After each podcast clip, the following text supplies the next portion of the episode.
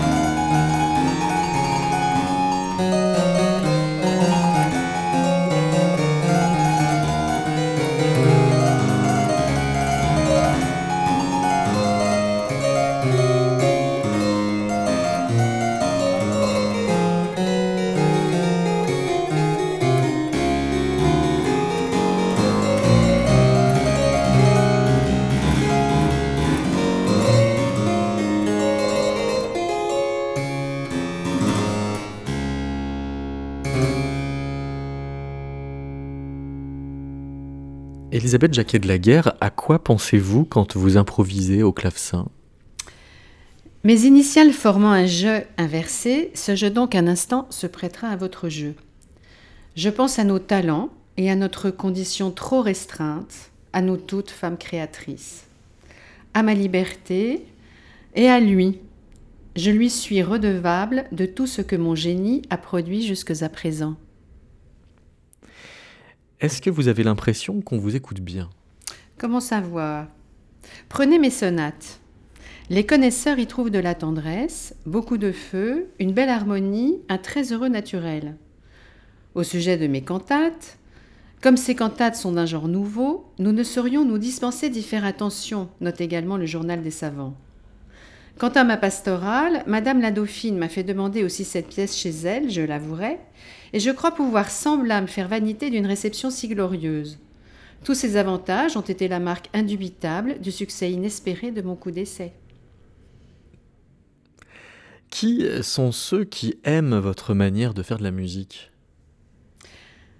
Euh, J'en ai parfois les échos. Ici, dans le Mercure Galant, j'avais 12 ans. Si nous étions au temps où l'on voyait les cils faisaient les gnomes, on pourrait douter que ce n'en fût une production.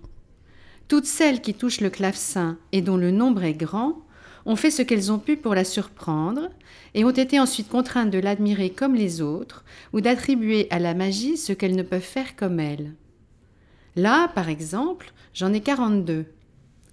Sa Majesté parla à Mademoiselle de la Guerre d'une manière très obligeante et après avoir donné beaucoup de louanges à ses sonates, elle lui dit qu'elle ne ressemblait à rien. On ne pouvait mieux louer mademoiselle de la Guerre, puisque ses paroles font connaître que le roi avait non seulement trouvé sa musique très belle, mais aussi qu'elle est originale, ce qui se trouve aujourd'hui fort rarement. Qu'est-ce qu'il faudrait faire pour mieux vous entendre? Acheter mes disques, lire le livre de ma biographie patente ici présente, Catherine Cessac, repérer dans mes pièces ces tours tout à fait nouveaux, qui seuls nous donnent de vivre ce sentiment réjouissant. Est-ce que vous vous méfiez de la langueur que l'on pourrait attendre de vous?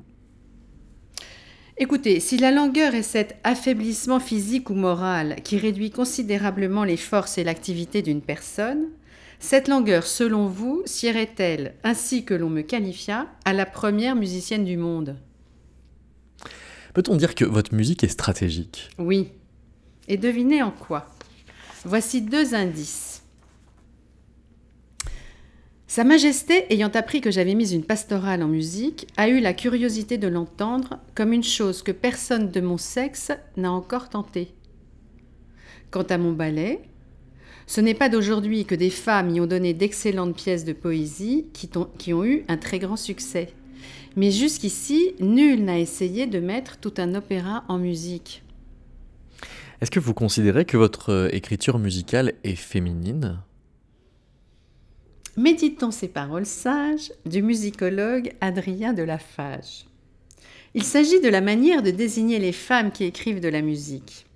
Vous leur permettez d'être de bonnes lectrices. Vous, trouvez, vous trouvez également bon qu'elles soient habiles accompagnatrices. Pourquoi donc ne leur laissez-vous pas la liberté d'être compositrice Mon écriture musicale n'est pas féminine. Elle tend simplement, avant l'heure, à féminiser le mot compositeur. Est-ce que vous pensez que les compositrices du XIXe siècle ne se sont pas assez servies de votre modèle pour s'imposer davantage? Le XIXe siècle, pour notre malheur, ne fut pas celui des femmes. Je me souviens de ce compliment du Mercure galant. Mais au siècle futur, pour voir de vos pareils, il faut un règne égal à celui de Louis, car c'est le règne des merveilles et des prodiges inouïs. Quel règne désormais pour voir de mes pareils une fois tout roi décapité Il nous faudra, ce me semble encore, et toujours l'inventer. Quel rapport vous entretenez avec Louis XIV ainsi que je l'ai écrit dans ma dédicace à propos de Céphale et Procris, première tragédie mise en musique par une femme en France. Sa Majesté m'a donné ce dont tout artiste a besoin pour bâtir son œuvre. Le courage d'entreprendre celle-ci, la force de l'exécuter et la confiance de l'offrir.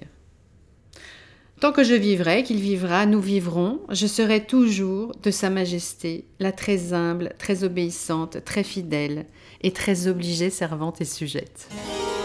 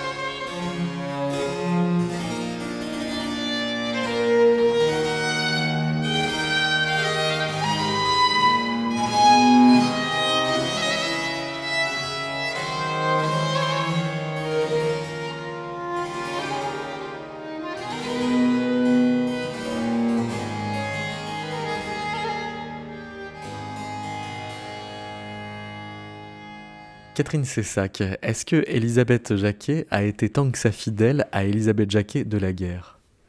Oui, oui, dans l'ensemble, euh, elle a bien lu les sources historiques, donc euh, et se les est bien appropriées, et donc euh, tout ce qu'elle a dit est tout à fait exact. Il y a des petites incohérences? Non, il n'y a, il n'y a pas d'incohérence. Il y a peut-être quelques commentaires qu'on qu'on pourrait, qu'on pourrait rajouter. Euh, sur plusieurs plans. Euh, D'abord, justement, ce, cas unique euh, au XVIIe siècle d'une femme compositrice euh, qui a eu le succès qu'elle a eu en son temps. hein. Les critiques ont été dites euh, tout à l'heure et elles sont, euh, elles sont toutes dithyrambiques. Bon, c'est aussi euh, le jeu de l'époque, de, de l'éloge, etc.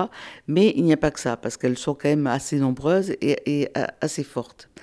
Il y a aussi le rapport, je pense, qui est très important avec Louis XIV, et qui est un rapport très particulier, qui, est même très curieux.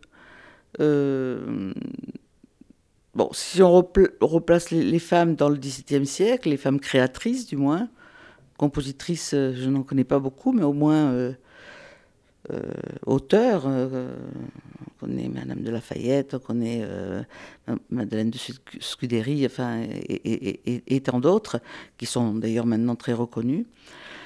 Et le siècle de Louis XIV, puisqu'on appelle bon, son règne le siècle, Louis XIV a été la première marche vers une masculinisation euh, de, la société et donc de, l'art aussi. hein.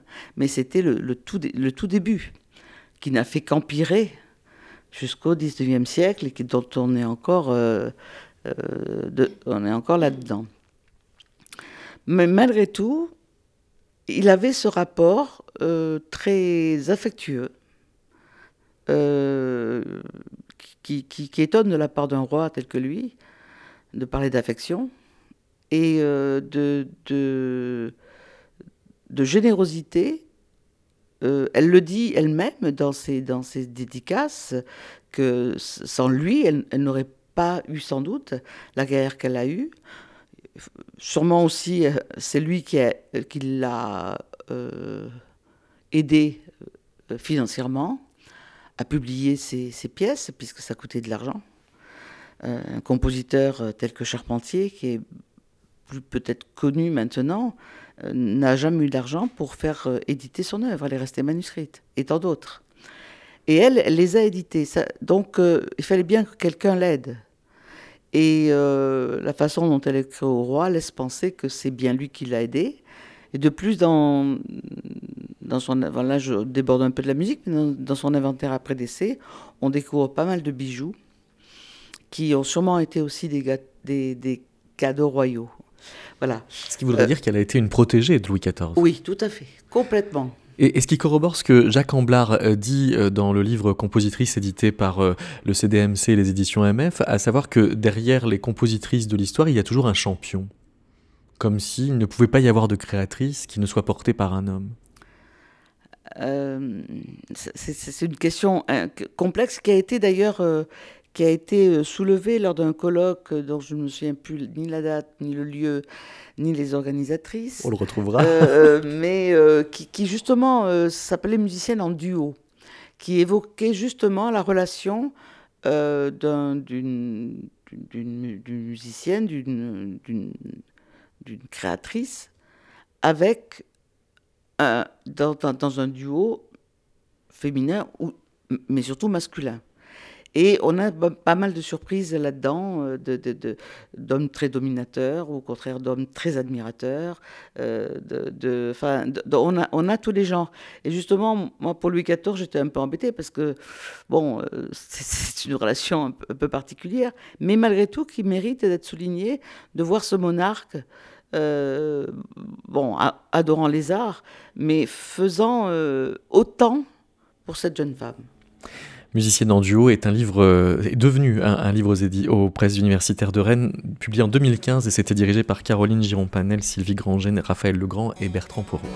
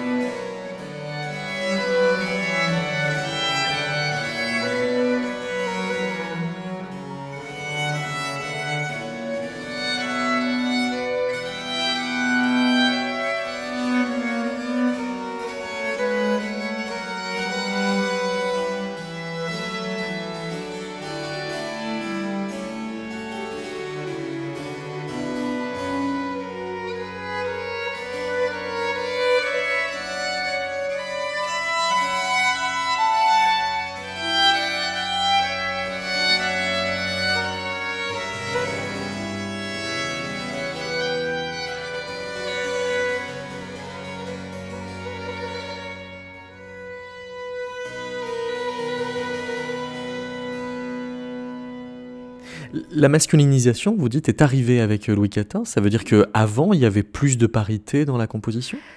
Pas dans la composition, mais dans la société. On avait les, les des, tous ces, par exemple, c'est, par exemple, bon, il faudrait, je pense à quelqu'un euh, qui s'appelle Eliane Viennot, que vous connaissez peut-être, hein, enfin, qui, défend beaucoup l'écriture inclusive. Voilà, qui défend ça et qui a fait aussi un, un énorme travail historique sur justement depuis le Moyen Âge, l'évolution de la condition de la femme.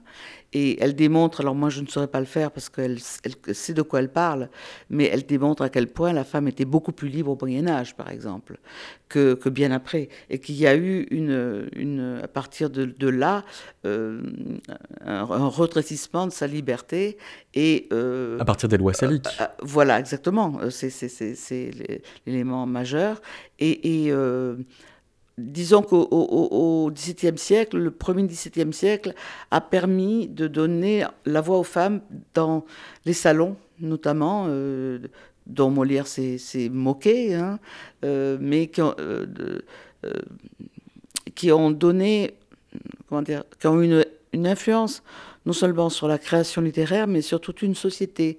C'est-à-dire qu'on était, on sortait d'un siècle d'Henri IV, un petit peu rustre, hein, un petit peu, euh, voilà, euh, rentre dedans, non, c'est pas un bon mot, mais enfin, je veux dire, bon, un peu, un peu, un peu masculin, quoi, tout simplement.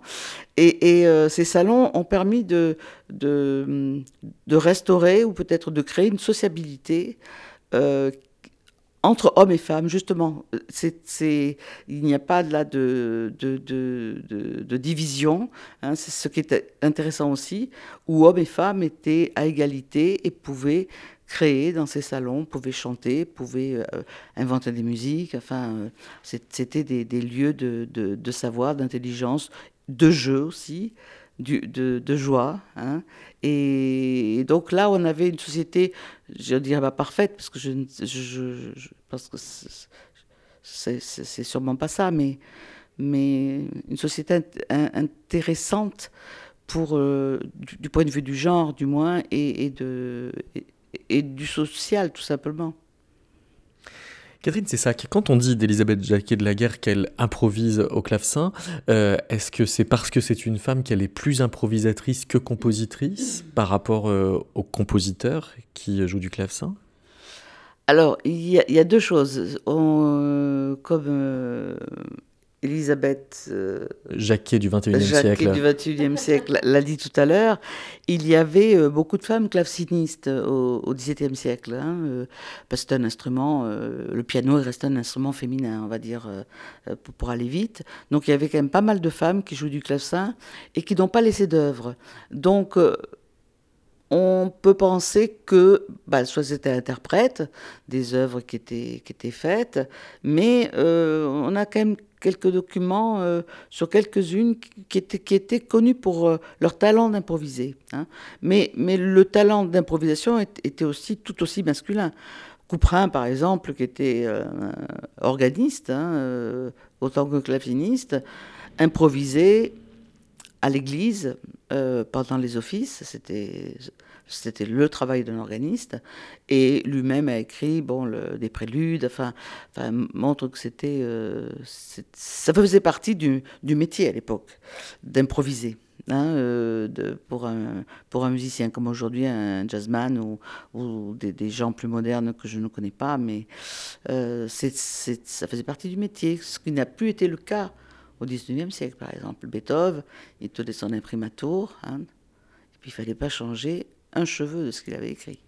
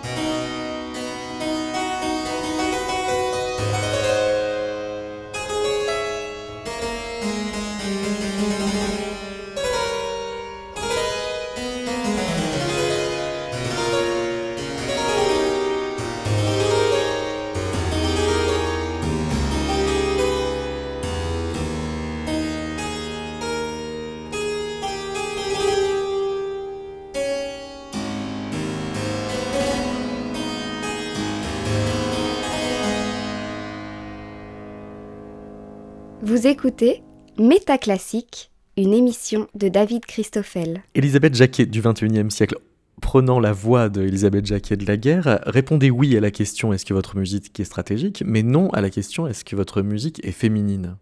Qu'en pensez-vous, Catherine Cessac Alors c'est très compliqué là aussi euh, dans les arts de, de, déceler le genre de, celui ou celle qui a, qui a composé, qui a écrit. Euh, euh, dans la peinture ou la littérature, enfin si je ne veux, pas m'égarer, mais quelquefois, je me dis, je suis sûre que je pense à, quelqu'un, à Elisabeth Vigée-Lebrun, où il y a eu d'exposition à Paris il y a quelques années, tout à fait magnifique.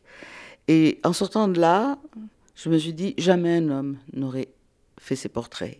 Il y a une empathie, il y a une, quelque chose de... Enfin voilà, mais c'est tout à fait subjectif. Par contre, j'avais lu, euh, il y a, euh, alors là, je vais, euh, ça fait très longtemps, un livre dont je ne sais plus le titre, d'une femme qui a été ministre d'ailleurs, il n'y a pas très longtemps. Bon, enfin, elle est vieille maintenant. Hein. Michel Delaunay, et qui avait fait un livre chez Actes Sud, tout début d'Actes Sud, il y a donc 30 ans de ça. Et je dis, mais on dirait un mec qui a écrit ça. Euh, parce que y y y a, alors je sais plus exactement. Après, c'est difficile de, de pour ne pas retomber dans les clichés, de dire bah oui, c'est parce que le masculin c'est ça, le féminin c'est ça. Oui, c'est forcément euh, stéréotypé euh, quand on voilà. formule comme Donc c'est des impressions après. Mais la musique de Jacques de la Guerre, par exemple, elle est, elle est proche, si vous voulez, de, celle de son cousin, puisque euh, Couperin était son cousin, euh, euh, par alliance, mais il était quand même, donc ils ont dû vraiment se fréquenter, je pense. on ne peut pas dire que ce soit une... Enfin, moi, je pense, en écoutant Jacques de la Guerre, je dis pas c'est une musique de femme. Voilà.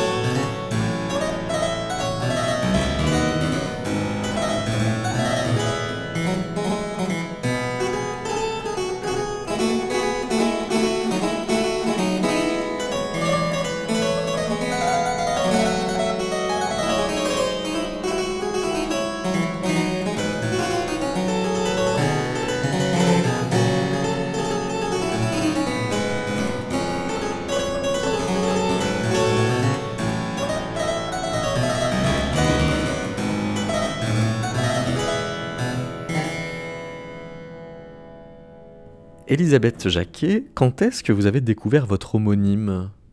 Cela vous a pesé?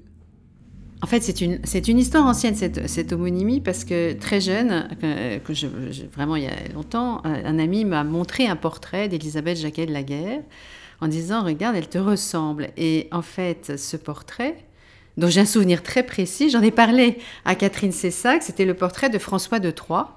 Donc Catherine m'a dit qu'il était bien postérieur, que sa découverte était bien postérieure aux années 80, 84, où on m'avait fait cette réflexion.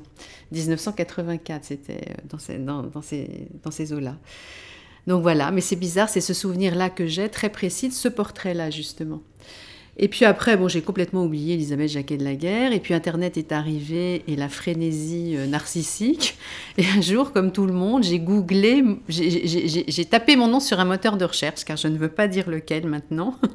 Et euh, je suis tombée, tout d'un coup, se sont déroulées toutes les occurrences d'Elisabeth Jacquet de la Guerre.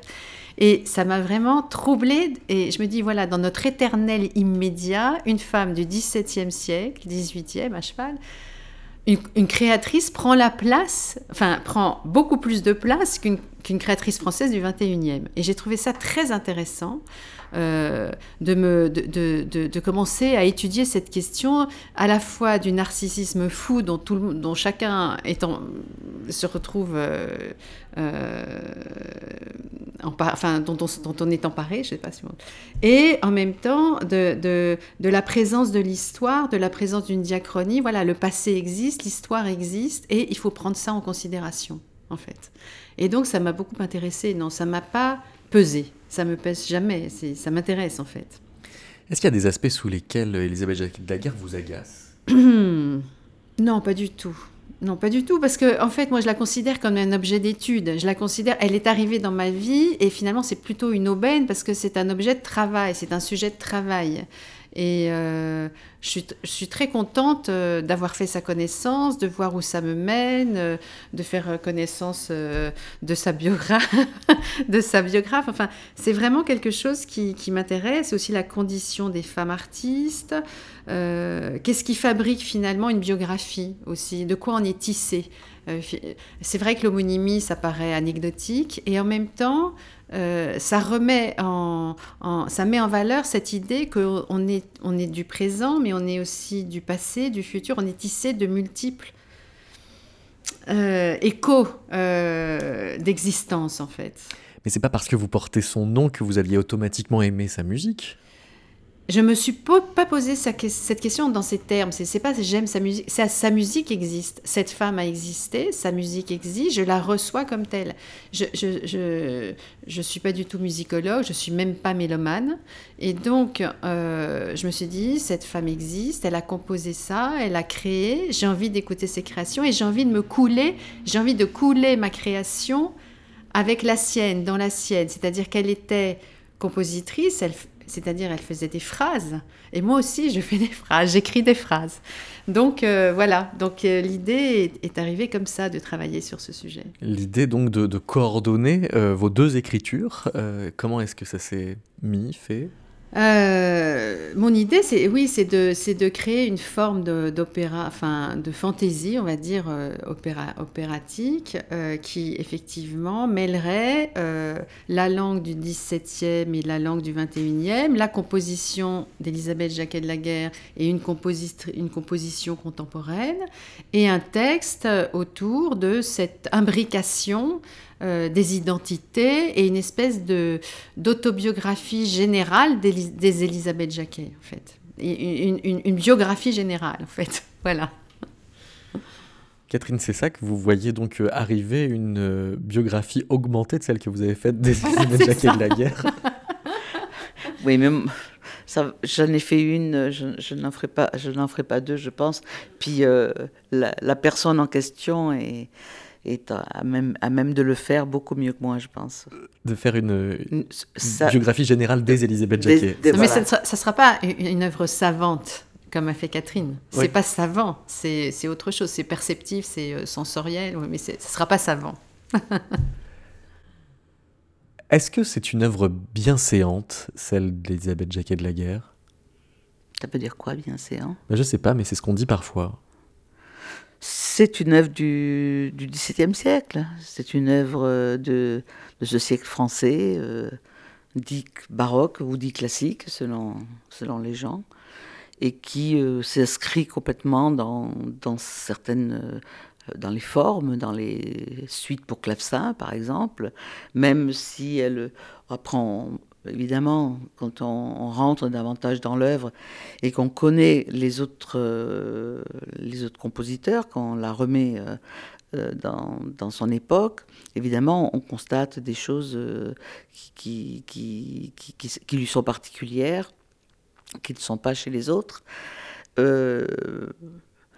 donc elle, elle, est bien séante, oui, parce que elle, je pense à son, à son clavecin notamment, euh, même si, par exemple, les préludes qui, euh, euh, qui sont avant chaque suite de clavecin sont des choses tout à fait uniques. Hein, On avait des préludes, ce sont des, espèces d'improvisation notées. Et ça, c'est, on a, Couperin a fait ça, justement, aussi, mais il les a fait dans un cadre pédagogique. Hein dans euh, l'art de toucher le clavecin. C'est pour apprendre hein, aux gens. Tandis qu'elle, elle en a fait une composition, enfin, elle l'a fait précéder chacune de ses suites d'un prélude, et elle est la seule à le faire. Par exemple, voilà. Les sonates, euh, ça a été une des premières en France à en composer. Euh, avec Couperin, encore une fois encore, avec Charpentier, avec Rebelle, mais enfin, c'est donc un esprit très curieux. Mais, mais euh, elle écrit aussi un opéra. Euh. alors après, bon, euh, dans la seconde partie de sa vie, on a, très, peu de choses. Est-ce qu'elle a écrit? Est-ce que c'est arrêté de composer? D'abord, pourquoi s'arrêter en... Enfin, c'est la question de s'arrêter en plein succès, puisque toutes ces compositions avaient jusque-là eu beaucoup de succès. Donc ça, on ne sait pas. Mais disons qu'elle tout temps, oui, c'était en son époque, surtout protégé par un Louis XIV, donc euh, on n'avait pas non plus trop trop le choix non plus de dans, dans, dans, son imaginaire. Mais, mais je crois que de toute façon à cette époque-là euh, l'imaginaire n'était pas celui qu'on a qu'on imagine qu'on a qu'on a aujourd'hui. Enfin tout était déjà cadré euh, autrement. Après il y avait des fous comme, euh, comme euh, Bousignac, comme Gesualdo, des gens qu'on traitait de fous, et qu'il était aussi, qui partaient dans des, dans des choses vraiment inouïes. Hein. Mais euh, je crois qu'elle elle a laissé sa, sa, marque, elle a fait son chemin personnel. elle n'a pas fait de la musique, voilà, comme ça, pour, parce que c'était bien séant. Voici une question d'Omer Corley. Elisabeth Jacquet de la Guerre elle est contemporaine du philosophe cartésien François Poulain de Labarre, euh, qui professe l'égalité de genre. Il y a un de Labarre dans la famille, mais ce n'est pas le même. Euh, la pratique instrumentale et vocale euh, ne sont pas interdites aux femmes, elles font partie des arts mécaniques. Euh, mais la composition musicale est perçue comme étant l'attribut des hommes. Ça, c'est très très important. Il reste dans la figure du, quadrivium et surtout dans l'idée du, Saint-Esprit, du Saint-Esprit et du clair. Donc il y a bien sûr pour les femmes, ça paraît tout à fait étrange. N'oublions pas qu'il y a encore presque un siècle, la sorcellerie était euh, intervenante vis-à-vis de les femmes, puisqu'elles prenaient la parole ou qu'elles donnaient ou qu'elles énonçaient quelque chose qui les caractérisait comme une parole autonome, était perçu comme un danger. Et la musique, évidemment, étant l'attribut des hommes, si elle se l'attribue elle-même, ça devient aussi un danger. Mais Elisabeth, Jacquet de la Guerre a très vite pris conscience de, son génie et de sa valeur. Elle le, dit même dans, dans, les écrits qu'on peut trouver d'elle. Elle vécut sous trois règnes, en fait, Louis XIV, la Régence et euh, Louis XV. Donc, euh, elle vécut trois règnes, mais j'ai envie de dire, le grand siècle, le siècle de XIV, ça a été celui qui l'a marqué profondément.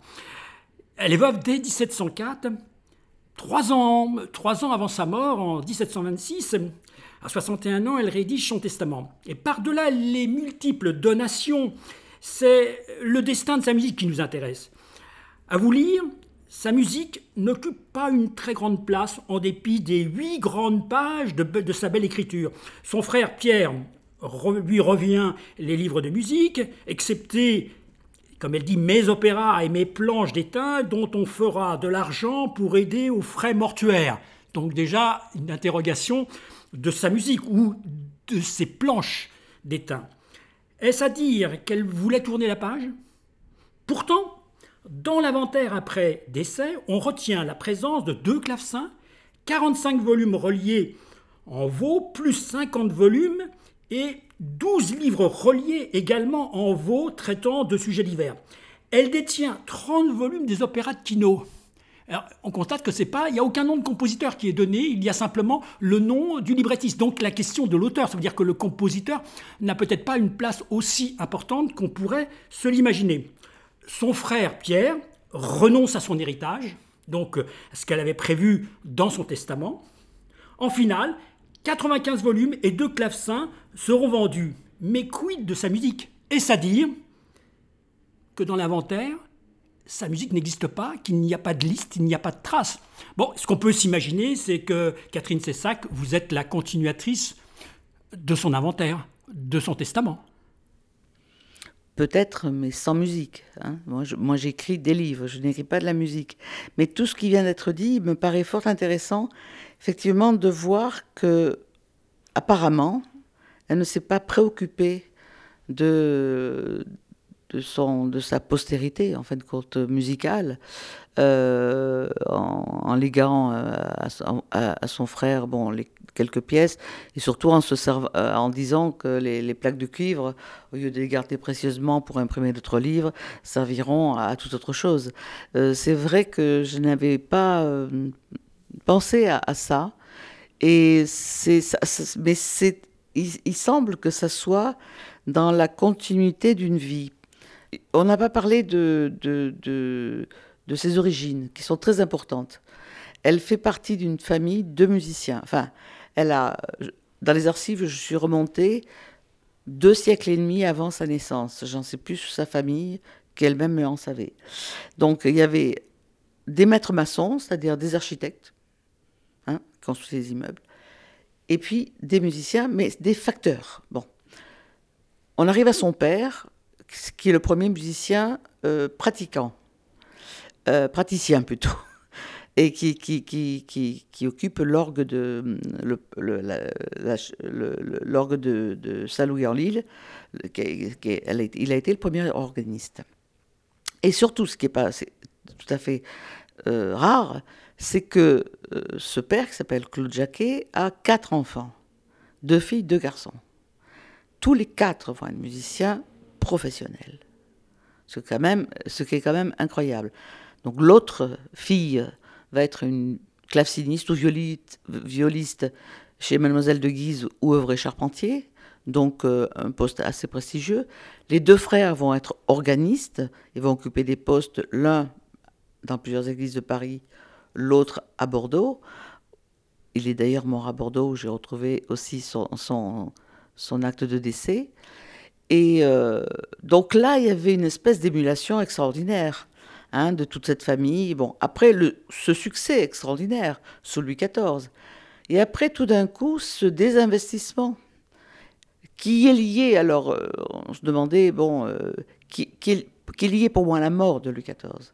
Hein. Elle, va, dédier son dernier, son dernier livre de, de, de cantate à Maximilien Emmanuel de Bavière, qui est en, en exil euh, euh, en France, comme si Louis XIV, alors euh, avec les dates c'est compliqué parce que c'est dans 1715, est-ce que Louis XIV est déjà mort, puisqu'il est mort au 1er septembre 1715 si c'est avant, pourquoi a-t-elle fait ça? En tout cas, après, il y a, on parle de, il y a des airs qui sont publiés chez Ballard. Il y a un Tédéum qui est aussi donné au Louvre pour la guérison de, Louis XV, mais on n'a aucune trace. Donc il y a tout, tout d'un coup quelque chose qui se brise. Hein. Et il semble que pendant euh, les quelques 15 ans qu'elle va continuer à vivre, euh, bah, elle, elle, désinvestit peut-être aussi la musique. Euh, pour des raisons euh, euh, peut-être de santé, peut-être euh, enfin des raisons que nous, ignorons évidemment, mais il semble que, et jusque dans son testament, où la musique occupe effectivement une place minimale, ce qui, paraît, ce, qui pose question. L'amour n'est point charmant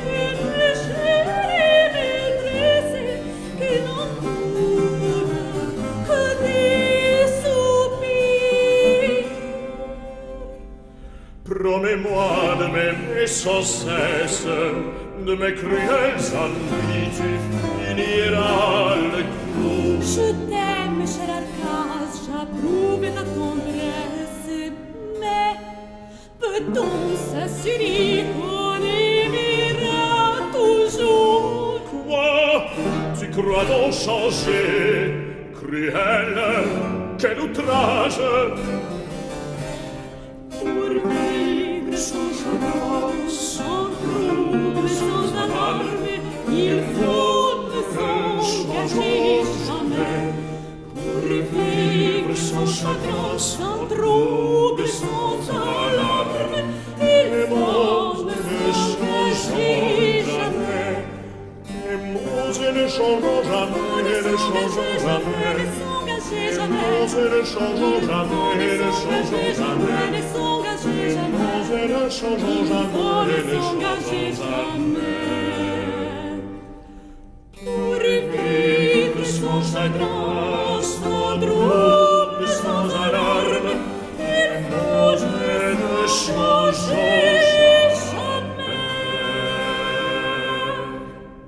Chère Élisabeth Jacquet de la Guerre, Petite Mademoiselle Jacquet, Mademoiselle Jacquet, Petite Jacquet, Petite de la Guerre, Petite Mademoiselle Jacquier, Petite Mademoiselle Jacques, Mademoiselle de la Guerre, Jacquet de la Guerre, de la Guerre, Jacquet, Élie, Zabeth avec un Z, avec un S, en nos chères nos orthographes incertaines, chère Élisabeth J de la Guerre, chère de cette guerre surnaturelle.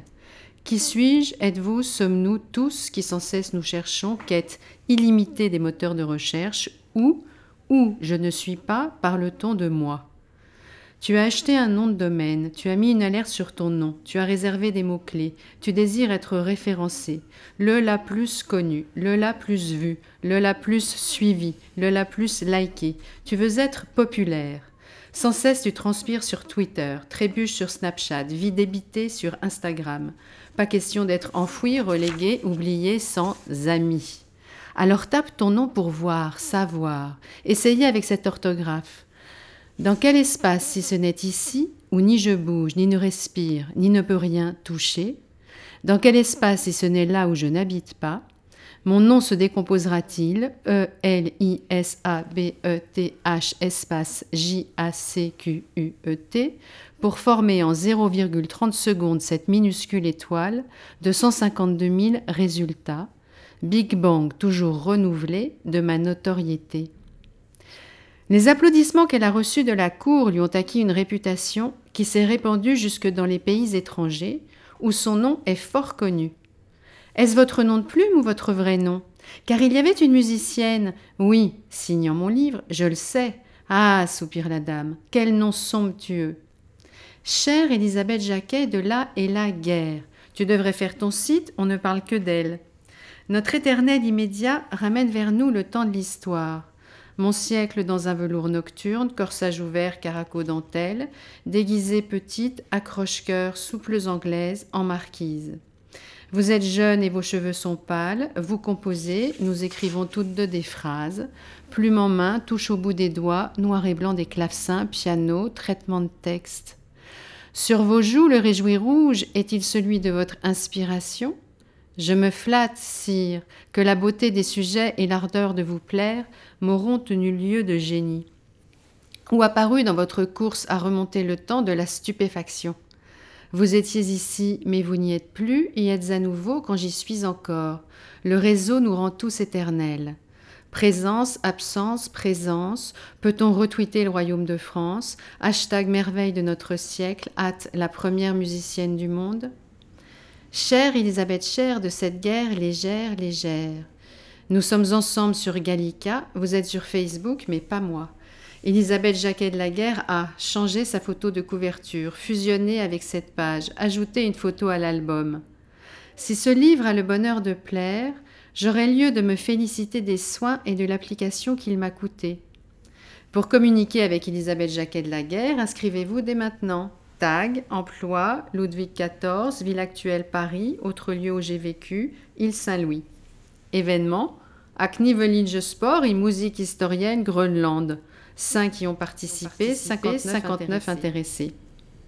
Avec vous, mais sans moi, nous sommes une quinzaine. Habitat Marbose, habitat Nancy, habitat Londres, à travailler à CHD La Roche-sur-Yon. Confondu sur Amazon, vous êtes première sur Wikipédia, je suis seule sur Babelio et vous seule sur Spotify, d'où résonnent les accords de vos cantates, sonates, Complete Harpsichord Works. Sire, voici le premier ouvrage que j'ose mettre au jour. Sans moi sur SoundCloud, vous voici embarqué pour un étrange opéra, Ingjutet i mitt hjärta, qui veut dire cœur en suédois. Je vous devance sur Produit FNAC, mais sur France Culture, vous passez avant moi, unique dans l'Encyclopédia Universalis, où je ne suis pas. Podcasté sur France Musique, le roi l'encouragea à cultiver le talent merveilleux que lui a donné la nature. Je suis seule sur AB Book et dispersée sur LinkedIn, aide-soignante à domicile, manager audit on a break dans la région de Cochin en Inde. Sur YouTube, tête la première, quelle belle découverte, merci beaucoup. Plongez dans How vain to have thought Lully, the father of French baroque. Quelle jouissance, quel plaisir à l'écoute. Eugie de la guerre.